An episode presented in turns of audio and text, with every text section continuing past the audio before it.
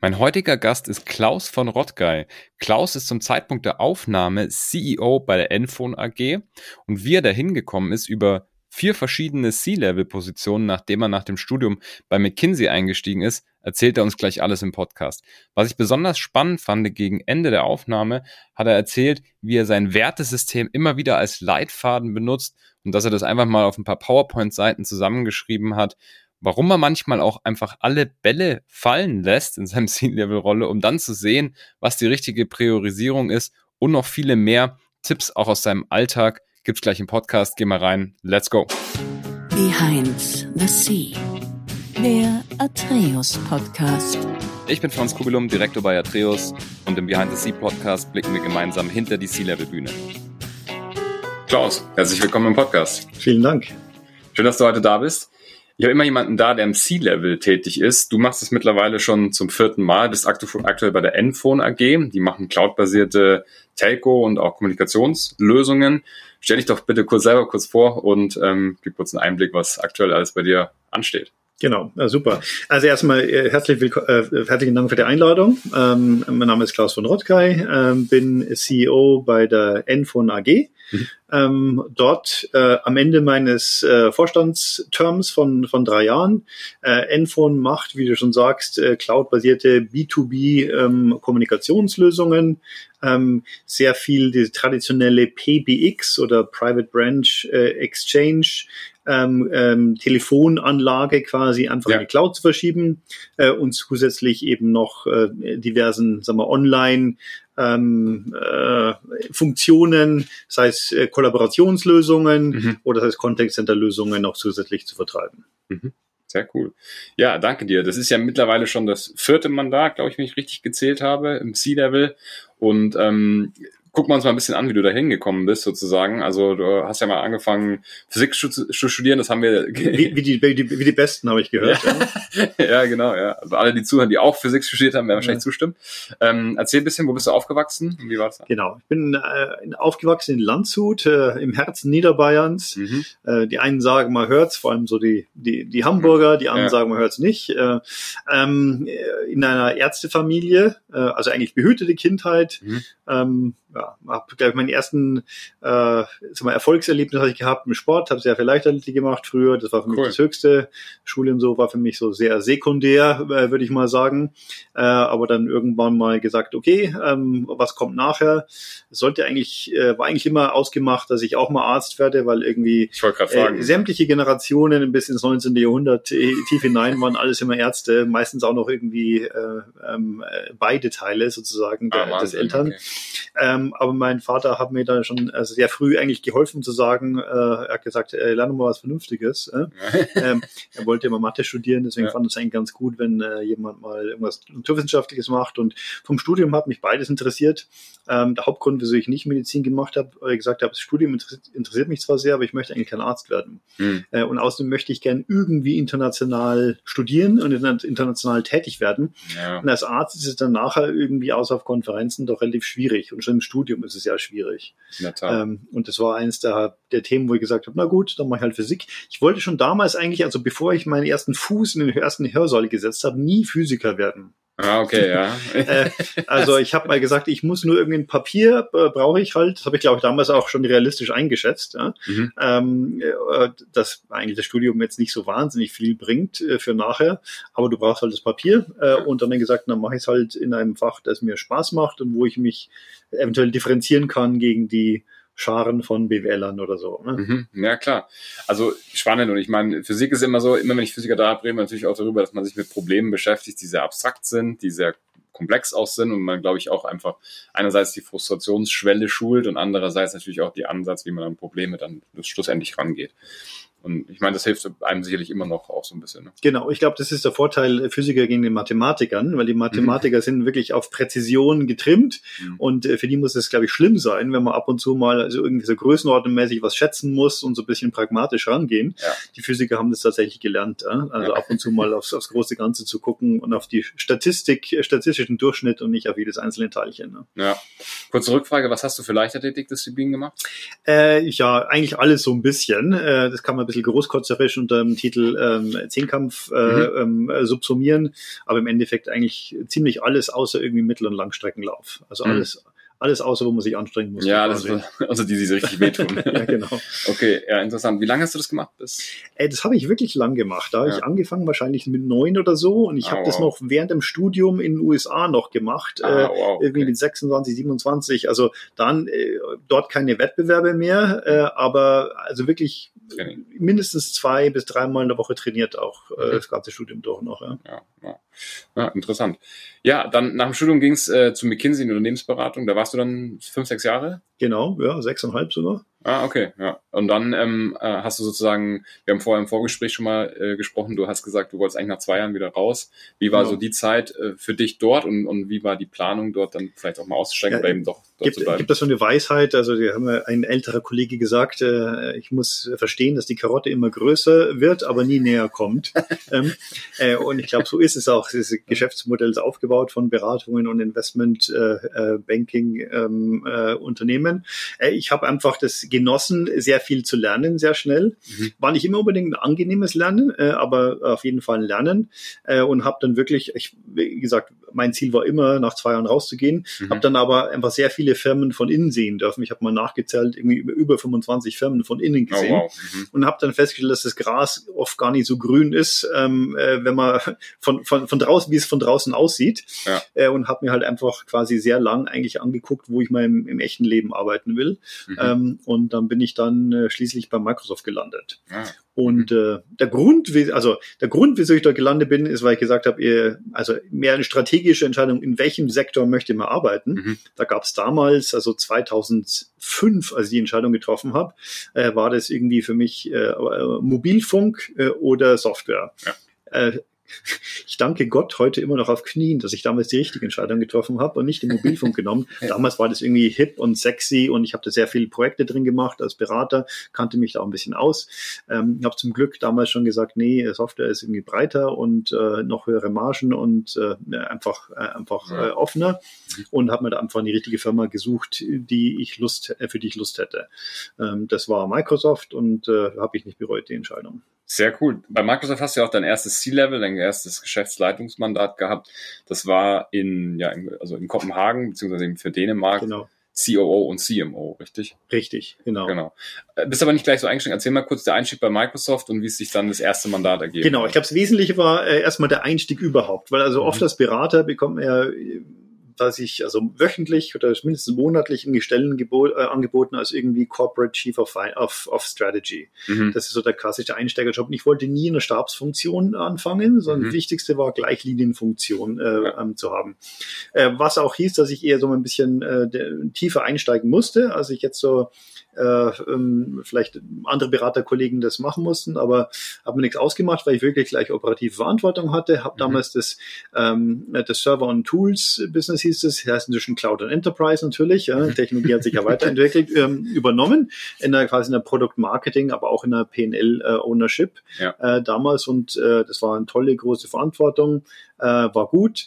Äh, habe das dreieinhalb Jahre gemacht, hat mir tierisch mhm. Spaß gemacht, aber bei Microsoft ist es auch so wie im, ähnlich wie McKinsey, du kannst einen Job nie so lange machen, dann wirst du immer gesagt, okay, jetzt wird es Zeit für den nächsten, äh, für den mhm. nächsten Move. Mein äh, Chef hat mich damals äh, sehr stark ermuntert, in Vertrieb zu gehen. Sagt er, Klaus, du musst Vertrieb machen, wenn du mal in, in die Geschäftsführung willst. Hm. Äh, da habe ich damals gesagt, ich will, will, gar nicht in die Geschäftsführung. Ja. Nummer eins. Und zweitens, Vertrieb ist wirklich nicht so meins. Äh, aber äh, mit dem Punkt, so sagen wir, aus meiner Komfortzone rauszugehen und ein bisschen mehr zu lernen, mhm. äh, das hat bei mir schon resoniert und dann gesagt, nur gut, dann äh, mache ich halt Vertrieb. Mhm. Äh, und es hat mir überraschend äh, viel Spaß gemacht, muss ich sagen. Mhm. Also einfach wirklich äh, mit Kunden umzugehen, ähm, auch sehr zahlengetrieben zu sein. Äh, das hat mir sehr gelegen. Äh, ehrlich gesagt habe ich ja auch bei der Beratung eigentlich gelernt, weil man lebt ja beim Kunden quasi als Berater ja. Äh, und versucht eben Kundennutzen zu schaffen. Also insofern hat mir das sehr gut gelegen und hat mir erheblich mehr Spaß gemacht, als ich gedacht habe. Und gerade als am schönsten wurde, wurde ich dann gebeten, eben doch nach Dänemark zu gehen, weil es da eine coole Position gäbe, ähm, für die ich geeignet wäre und mhm. die mir persönlich viel bringen würde. Mhm. Und dann alles zusammenpacken, nach Dänemark ziehen, oder? Genau, richtig. Also eigentlich wollte ich ja Sack und Pack äh, zusammenpacken. Ähm, das war nicht so einfach. Meine Kinder waren damals gerade fünf und äh, waren kurz davor, eingeschult zu werden. Mhm. Ähm, ich habe mir dann erkundigt, äh, dort gab es ja auch eine internationale Schule, die hatte aber keinen Platz frei. Äh, deswegen bin ich dann im Dezember dorthin gegangen und habe dann immer gewartet, dass ein englischsprachiger Schulplatz frei wird der, oder, oder Kita von mir aus und da. Also war, war nichts zu machen. Ja. Äh, deswegen bin ich dann die ersten, weiß gar nicht, ja, wahrscheinlich acht Monate gependelt von München nach Dänemark, ja. bis dann nach Abschluss sozusagen des Kita-Jahres hier mhm. äh, meine Kinder äh, dort einen, einen Platz in der ersten Klasse für den, äh, für den August ähm, oder September ähm, äh, zugesagt bekommen haben. Und dann sozusagen sind wir mit der ganzen Familie, ganzen Hausstand mit vielen, vielen Umzugswagen dann nach Dänemark übergesiedelt. Okay. Und dort wollte man dann ein paar Jahre bleiben, äh, ähm, was uns auch wirklich, ähm, Dänemark hat uns super gefallen. Die Leute haben uns, äh, haben es uns angetan, ja, die Mentalität, die, die skandinavische ja. äh, und in dem Fall besonders die dänische, äh, fanden wir einfach super, super angenehm. Also äh, war, waren eigentlich alles gut ausgerichtet auf, dass wir längere Zeit dort bleiben. Cool. Und dann kam natürlich das Angebot oder war das, war das strategisch von dir wieder zurück? Ja, also mein, es gab einen Nachfolgeplan, dass ich quasi, wenn ich in Dänemark gelernt habe, wie das Cloud-Business funktioniert, weil damals war Cloud schon heiß und die Skandinavier Klar. sind wie immer, voraus, äh, sind die Nordics äh, voraus bei Technologieadoption äh, und das sollte ich mir da quasi dann mal äh, aus erster Hand äh, soll ich das kennenlernen und dann nach Deutschland importieren. Äh, und das Deutschland importieren wurde dann auch schon eineinhalb Jahre später irgendwie aktuell, mhm. so dass ich dann tatsächlich eben knapp zwei Jahre, äh, nachdem ich nach Dänemark gegangen bin, wieder nach Deutschland zurückgegangen bin und die Kinder aber noch dort eingeschult waren in Dänemark. Das heißt, ich bin dann von Kopenhagen nach München gependelt. ja. So ist es dann am Ende, ja. ja. Spannend. Cool. Also dann kam sozusagen das zweite, zweite Mandat. Wie war eigentlich so der Cut von der Unternehmensberatung dann auch in Führungspositionen rein? Weil man hat ja eigentlich, also man, man ist ja schon sehr, sehr weit, auch sehr nah an C-Level-Themen und Strategie dran in der Beratung, aber hat noch nicht so richtig Linienführungsverantwortung. Das stimmt. Es ist wirklich äh, auch interessant zu sehen, weil viele, es waren auch einige, nicht viele, einige Ex-Berater äh, waren mhm. eben bei Microsoft und man hat sich äh, gegenseitig sehr gut gekannt. Wer kommt mhm. von Kinsey, wer kommt von Boston so ungefähr. Mhm. Okay. Ähm, und man muss ehrlich gesagt sagen, empirisch ist das, also habe ich es auch nachvollziehen können, was viel gesagt wird, 50 Prozent schaffen 50 Prozent nicht. Ja. Einige Leute sind für Berater geboren, andere, wie gesagt, können sehr gut äh, auch eigene Entscheidungen treffen. Das, mhm. Ich weiß nicht, woran es liegt. Ich glaube, vielleicht am Naturell oder so. Also mir hat es ehrlich gesagt äh, nie Probleme bereitet und hat mir immer Spaß gemacht von Anfang, dass ich tatsächlich dann auch gleich die Entscheidung treffen kann. Das war eigentlich ein großer Motivator für mich. Ja. ja. Würdest du sagen, dass das Entscheidungstreffen, weil du sagst, manche können es, manche nicht, dass das eher eine Charaktereigenschaft ist oder eher eine fachliche Skill? Ne? Aus dem Bauch raus würde ich sagen, es ist eine Charaktereigenschaft. Mhm. Ja, interessant. Ja, man muss ja, ich meine, es wird immer schwieriger, finde ich, dadurch, dass man mehr Optionen und mehr Möglichkeiten, mehr Transparenz, mehr Informationen hat. Und dadurch wird es irgendwie schwieriger, überhaupt eine Entscheidung zu treffen. Genau. Damals auch, wie, wie gesagt, der Vergleich Physiker, ähm, äh, Mathematiker. So, ja. Eine präzise ähm, Antwort zu treffen, die dann wirklich hundertprozentig richtig ist, ist ab und zu fast unmöglich. Ja. Aber so ähm, äh, alle Faktoren in einen Topf zu werfen, um abzuwägen, was ist die wahrscheinlichste, mhm. das ist dann eher die Physikermethode. Das ist dann schon näher äh, am, am echten Leben. Ja, ja, ich glaube, ich kann mir gut vorstellen, oder ich, ich weiß es aus eigener Erfahrung, dass dann auch oftmals die wissenschaftlichen Leute in der Beratung Schwierigkeiten haben, wenn es dann so zu statistischen Tests kommt, beziehungsweise zu einer Hypothesenbestätigung oder eben Verwerf, dass sie dann oftmals äh, Schwierigkeiten kriegen, weil es halt im Geschäft einfach nicht so genau sein kann, mhm. wie jetzt, weiß ich nicht, bei irgendwelchen ähm, ja. ja MRT-Scans oder so, wo man ja. sich anschaut. Ja, ja okay. Ähm, irgendwann ging es ja dann bei Microsoft raus. War das für dich, äh, wolltest du dann irgendwann auch einfach aus dem Konzern raus oder, oder wolltest du? Das war schon ein bisschen eine Karriereentscheidung, weil ich hätte, ich hatte so von den Rollen jetzt so außerhalb von Redmond schon äh, ziemlich viel erreicht. Mhm. Also es wäre das nächste wäre ein Sidestep ge geworden. Ja, okay. äh, und da äh, habe ich gesagt, naja, also hm, äh, vielleicht nicht so der Karrieremove. Mhm äh, fühle mich noch zu jung. Ähm, dann äh, wollte ich aber auch nicht von irgendwie äh, von Microsoft irgendwie zu, zu Google oder zu Salesforce gehen. Mhm. Das wäre so ein bisschen Platz A gegen Platz B tauschen und mhm. dann gesagt, nee, dann schon was anderes und hatte da einfach ein paar interessante Gespräche. Mhm. Und eins davon war tatsächlich eben ein CEO-Mandat. CEO mhm. Und nachdem ich es also aus dem C-Level eben aus nächster Nähe gesehen habe, wie eigentlich so ein, so ein CEO agieren äh, muss, habe ich gedacht, das traue ich mir auch zu und mhm. würde ich gerne lernen. Äh, natürlich auch in kleinerem Umfeld in dem Sinne mhm. und äh, hatte die äh, Chance zu Planet Home zu gehen, mhm. äh, was ein Carve-out von der Uni Credit Group war, mhm. ähm, mit sagen wir, einer der großen Missionen der, der Digitalisierung äh, damals. Äh, so deswegen, also weil sonst hatte ich im Sektor wirklich nichts am Hut, aber Digitalisierung hatte ich äh, schon ein bisschen äh, was äh, verstanden, glaube ich, von Microsoft und das ja. war damals die die Gleichung und das habe ich dann mir gerne angetan. Ja, ja sehr interessant. Ja, wie, war das, das war ja dann auch mal so das, das erste Mal quasi gesamtverantwortlich CEO. Ist ja nochmal genau. ein Unterschied, als ob man, wenn man Absolut. jetzt regional hält.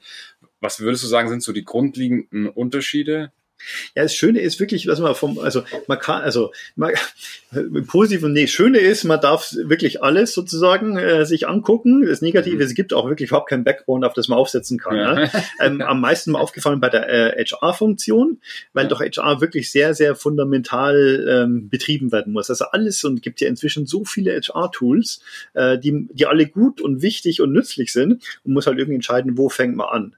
Äh, Gerade wenn eine Firma, die relativ schnell gewachsen ist, noch viele Systeme Systeme fehlen. Also HR fand ich eins der, der größten, äh, wichtigsten, herausforderndsten, aber auch spannendsten Themen. Mhm. Ähm, und sonst natürlich im Finance-Wesen auch, ja? weil also da, wie gesagt, da musst halt wirklich alles machen. Da musst du ja. auf deinen Cash-Bestand äh, gucken auf einmal. Ja? ja Microsoft stimmt. war das nie so das Problem. Ähm, mhm. Also da kamen so ein paar neue Themen. Äh, das hat wirklich Spaß gemacht. Ja, ja. okay, interessant. Ja, Schauen wir mal so ein bisschen, jetzt wie gesagt, nach Planet Home kam ja dann auch noch ähm, jetzt Endphone. Du machst das ja schon über mehrere Mandate, Branchen, schon immer so ein bisschen mit Tech-Hintergrund, aber unterschiedliche Themen erfolgreich. Wie, sag ich mal, die Fra große Frage ist auch immer, wie bleibt man erfolgreich im C-Level-Management? Da gehören ja mehrere Faktoren dazu. Einerseits natürlich muss man auch gewollt werden, von der anderen Seite. Andererseits mhm. muss man auch selber in der Lage sein, immer auf hohem Level zu performen.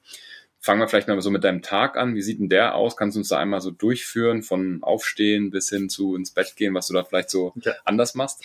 Also natürlich äh, es ähnelt sich die Tage so von der Entfernung so ein bisschen, aber ich versuche, sagen wir, den es nicht zu äh, schematisch zu wiederholen. Also nicht wie in der mhm. Schule, du stehst eine bestimmte Zeit auf nach der Minute und rennst dann hin und bist um acht Uhr dort und kommst zu einer bestimmten Zeit zurück.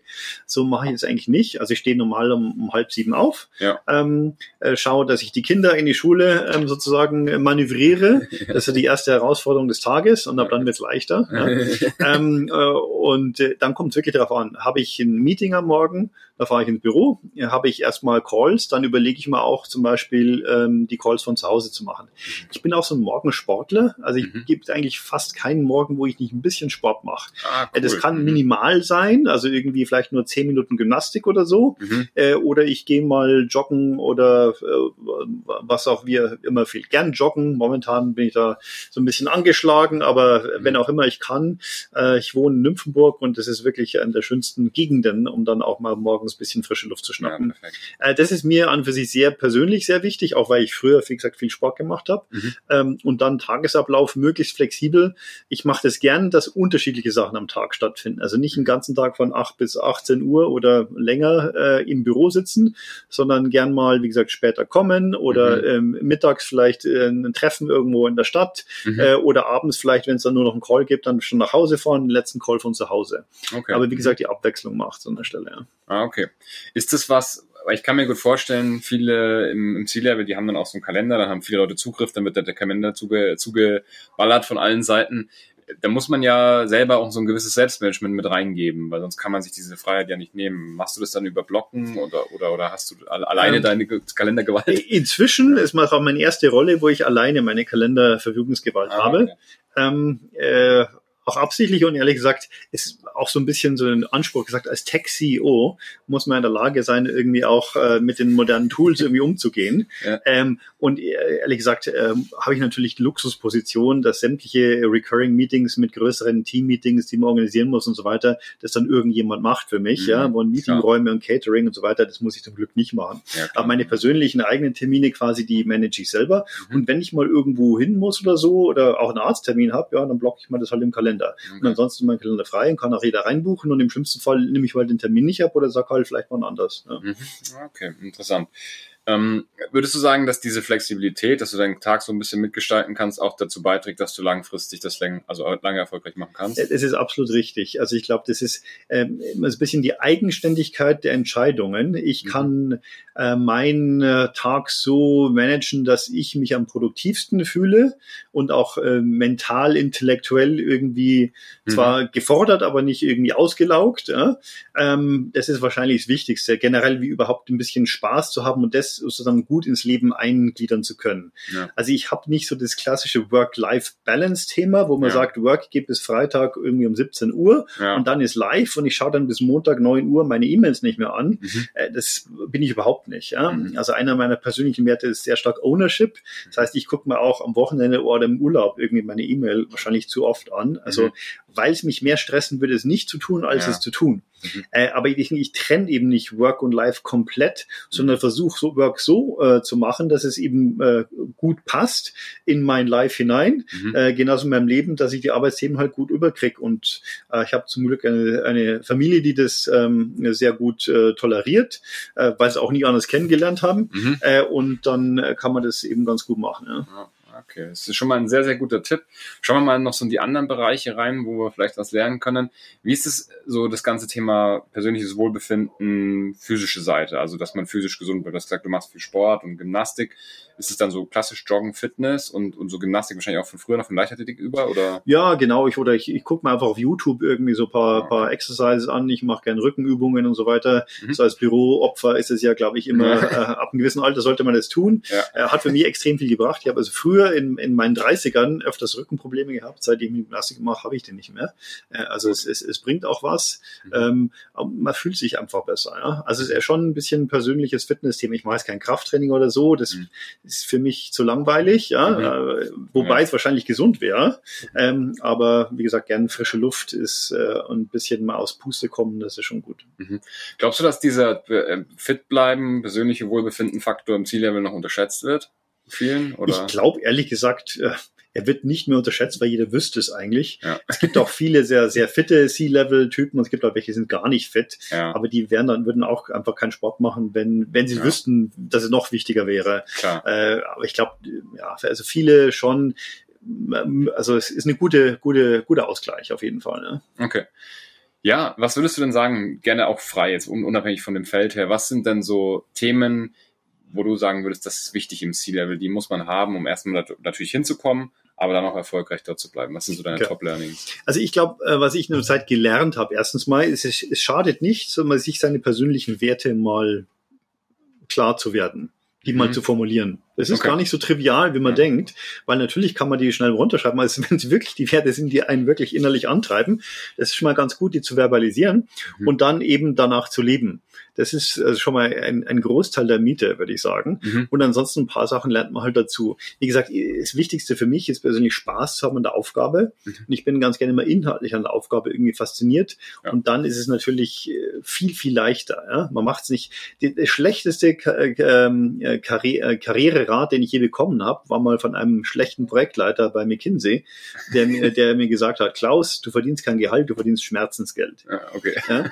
Äh, und das, das ist total bescheuert ist das. Ja. Ist eben nicht so. Also wenn es so ist, dann äh, bitte schnell einen anderen Job suchen, weil das macht keinen, es macht keinen Sinn. Es, also wie gesagt, wenn die Aufgabe spannend ist und einen fasziniert und da sind immer positive und negative Themen involviert, ja, geht nie konfliktfrei und gibt auch schlechte Tage und so weiter. Aber wenn das ultimative Ziel und der Zweck ähm, an für sich, wenn man da dahinter steht, dann ist das, wie gesagt, einfach nur, dann gehört das dazu.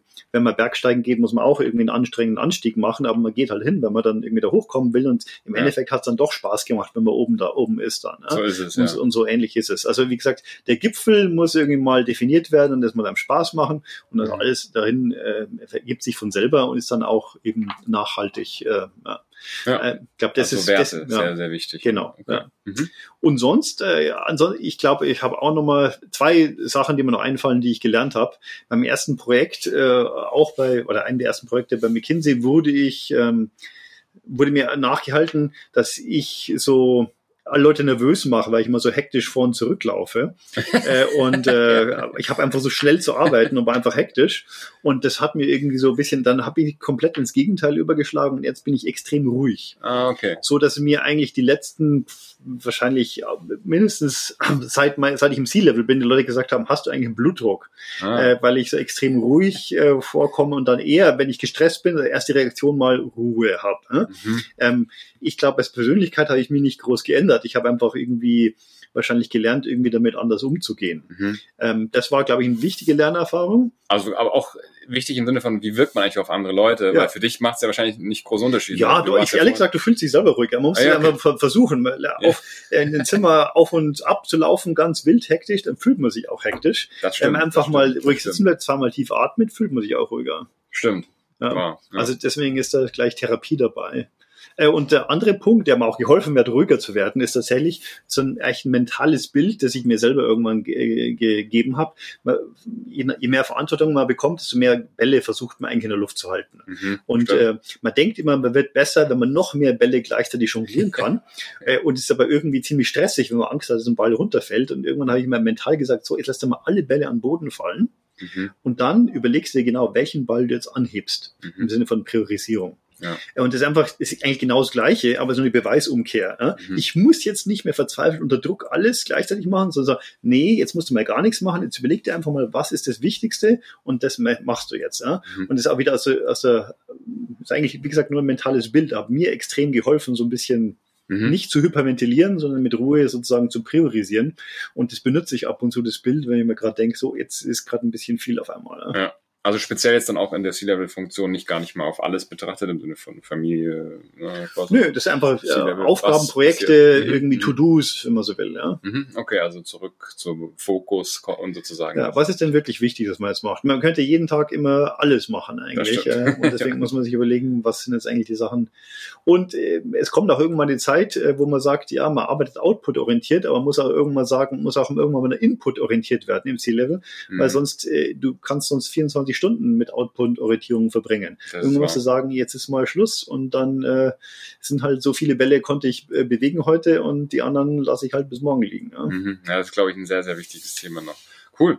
Sehr, sehr spannende Tipps. Ja, wir sind schon, wir sind schon fast durch. Drei Fragen noch zum Schluss. Ähm, was wolltest du mal werden, als du ein Kind warst?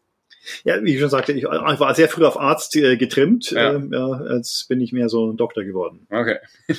ja, sehr cool. Ähm, was darf auf keiner guten Party oder Veranstaltung fehlen?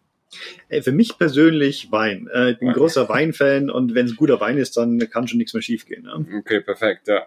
Und ähm, wie kann man dich erreichen, wenn man mit dir in Austausch treten möchte? Ja, ich bin auf den üblichen Plattformen, äh, sprich LinkedIn, mhm. äh, und äh, freue mich natürlich, mit meinen interessanten Leuten in Austausch zu gehen. Absolut. Wir können natürlich auch gerne Intro machen, falls sich jemand interessiert, mit dir zu sprechen. Gerne auch mir einfach schreiben, wer sich nicht traut. Ansonsten LinkedIn packen wir unten in die Show Notes vom Podcast rein. Vielen lieben Dank, dass du da warst. Es hat sehr viel Spaß gemacht und ich lerne immer natürlich sowieso immer wieder was Neues, wenn ich mit den Leuten spreche. Ich glaube, jeder, der zuhört, hat das auch. Super. Klasse. Herzlichen Dank, Franz. Perfekt.